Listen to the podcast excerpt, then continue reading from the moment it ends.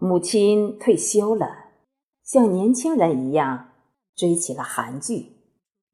她特别爱看《蓝色生死恋》《夏日香气》。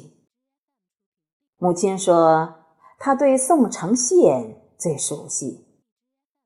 她愉快地聊起多年前她最难忘的一场夏日邂逅。一位年轻人为她下了火车。那时你只有两岁多。你爷爷把我们送上从长沙开往北京的列车。妈妈第一次出远门，有点惴惴不安。那位年轻人坐在我们对面。同志，你一个人带着孩子，多不方便呀！怎么没有与孩子的父亲同行呢？我调到乌鲁木齐工作，就是与他团聚。你去哪儿啊？我去北京开会。年轻人爱说爱笑，在车上老逗你，一会儿把你逗哭，一会儿把你逗笑，还叫你苦阿鸟。我说不吉利，他唱起了歌。太阳下去，明早依旧爬上来，花儿谢了，明天还是一样的开。美丽小鸟一去无踪影，我的青春小鸟一样不回来，我的青春小鸟一样不回来，变得那样哟，变得那样哟。小苦阿鸟啊，你见到爸爸就会变成一只幸福鸟，这日子啊，总是先苦后甜的嘛。叔叔，我愿意当苦阿鸟，我想飞。各位乘客请注意，郑州车站到了，列车在站停靠十分钟。有下车散步或购买食品的旅客，请注意开车的时间。妈妈，抱抱！妈妈抱！乖，自己走，妈妈要拎包。小心小心，别挤着孩子。你呀，抱上苦阿鸟，我帮你拎包。小苦阿鸟啊，妈妈就是你的鸟窝，在站台可不能乱跑乱飞呀，知道吗？嗯，叔叔，我在妈妈的窝里了，不飞。下了火车，年轻人没有把大包递给母亲，而是若有所思的。凝望着母亲，把包给我，你快上火车吧，火车快要开了。你不要把包放在侧面。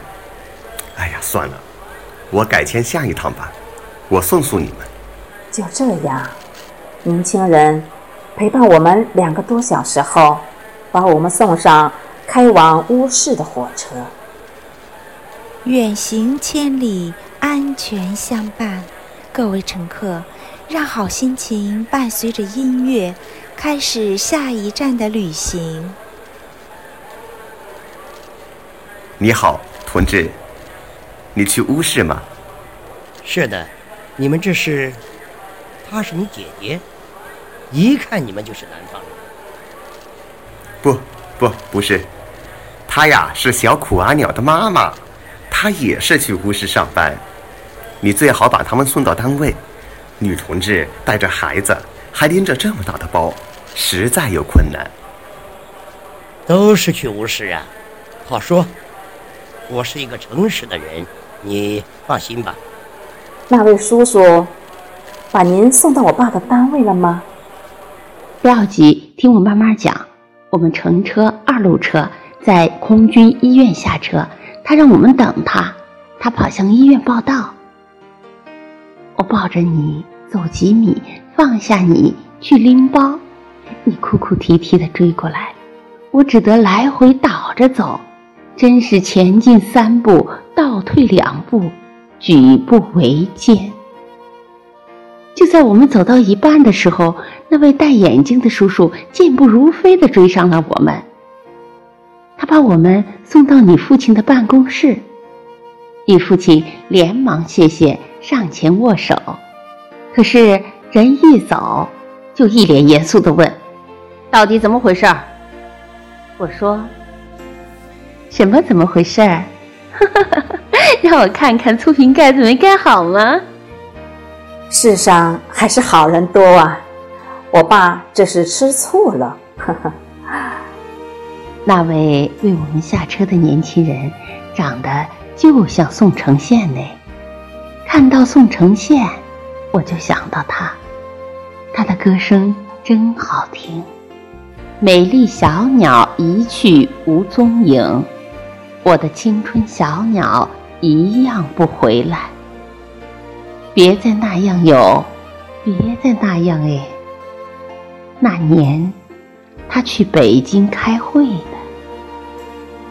去北京开会。